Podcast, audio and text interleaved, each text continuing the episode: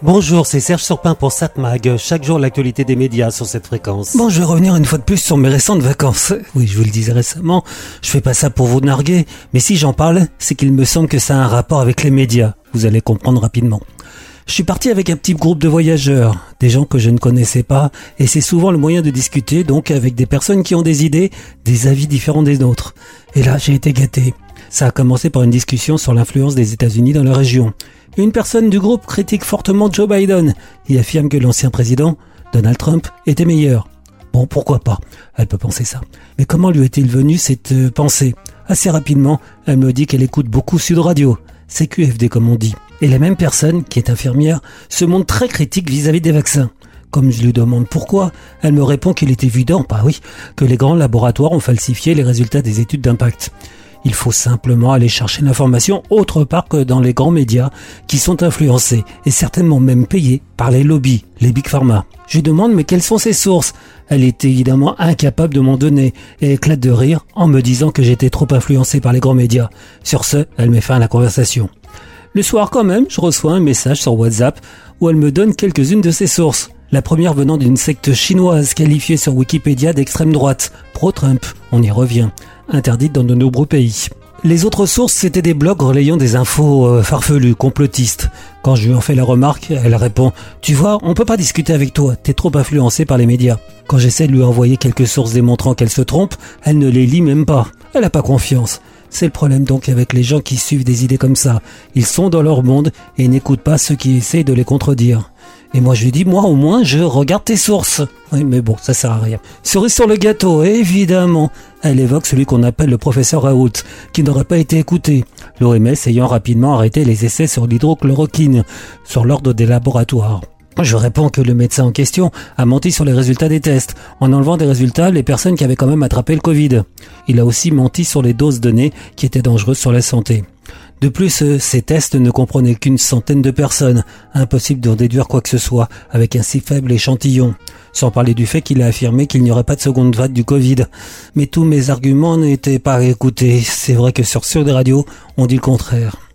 Une autre participante du groupe, j'ai été gâté, me dit que de toute façon, la campagne d'Emmanuel Macron avait été financée par Pfizer.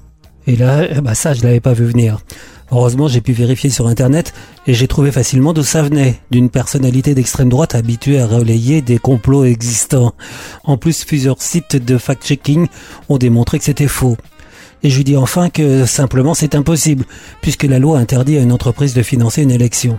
Elle me dit, oui, mais euh, tu connais rien. De toute façon, une fois qu'Emmanuel Macron ne sera plus président, on pourra lancer des enquêtes. Je dis, mais ça n'a aucun rapport tout ça.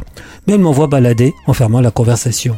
Plus tard, j'ai entendu une de ces personnes qui disait à une de ses amies que décidément j'étais désagréable, car j'avais un avis sur tout. Euh, désolé. C'est le problème avec les gens qui sortent de grosses bêtises. Elles n'écoutent pas quand on essaye de leur démontrer qu'elles se trompent.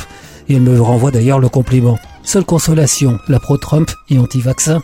Au fait, même Trump était pour les vaccins. Mais bon. Bon, cette personne à la fin du voyage a reconnu qu'elle avait des idées un peu particulières. Tout ça pour dire, on a beau faire un travail de fact-checking dans les médias sérieux, Problème, ceux qui croient aux idées farfelues, ils ne les lisent pas. Alors comment faire? Là est la question. 7 Mag, l'actu des médias. Bon, à voir la télévision ce soir à 21h sur la TNT sur TF1 Colanta. France 2, laissez-vous guider, les merveilles de la Renaissance. C'est évidemment avec Stéphane Bern et Laurent Deutsch et leur fabuleuse reconstitution. France 3, une série policière, crime parfait, légitime défiance. France 5, concours général agricole, de l'or dans nos campagnes. M6, un thriller, insaisissable. C'est un film de Louis Leterrier de 2013 avec Josia Eisenberg et José Garcia. Mais j'aurais tendance à vous conseiller de regarder ce soir Arte qui propose 1933, l'incendie de Reichstag. En février 33, l'incendie criminel du Parlement allemand précipitait la chute de la démocratie. Archive audio à l'appui, ce documentaire bien mené revient sur le procès de cet événement et sur la controverse historique à laquelle il a donné lieu. 27 février 1933. Berlin, Allemagne. 21h17. Une fumée noire recouvre d'un voile le ciel nocturne de la capitale. Le Reichstag, le Parlement, est en feu. Le cœur battant de la démocratie. Hitler est au pouvoir depuis 29 jours. 29 jours insuffisants à instaurer sa dictature. L'incendie du Reichstag va lui en donner les moyens. Point d'orgue de la lutte acharnée entre nazis et communistes. Cinq hommes sont désignés coupables, dont un à l'allure juvénile, retrouvé seul à l'intérieur du Reichstag en feu, placé sur le banc des accusés lors d'un procès spectacle.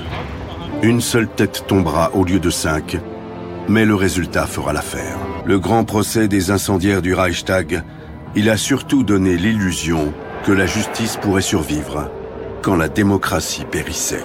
L'enquête ne sera jamais menée à son terme. Mais les présomptions contre Goebbels, Göring et les chemises brunes demeurent. Marinus von der Lubbe, rendu à jamais coupable d'un événement qui a servi de prétexte à l'instauration de la dictature d'Hitler. Donc ce soir, à 20h55 sur Arte, 1933, l'incendie du Reichstag, quand la démocratie brûle. Cette mag, l'actu des médias.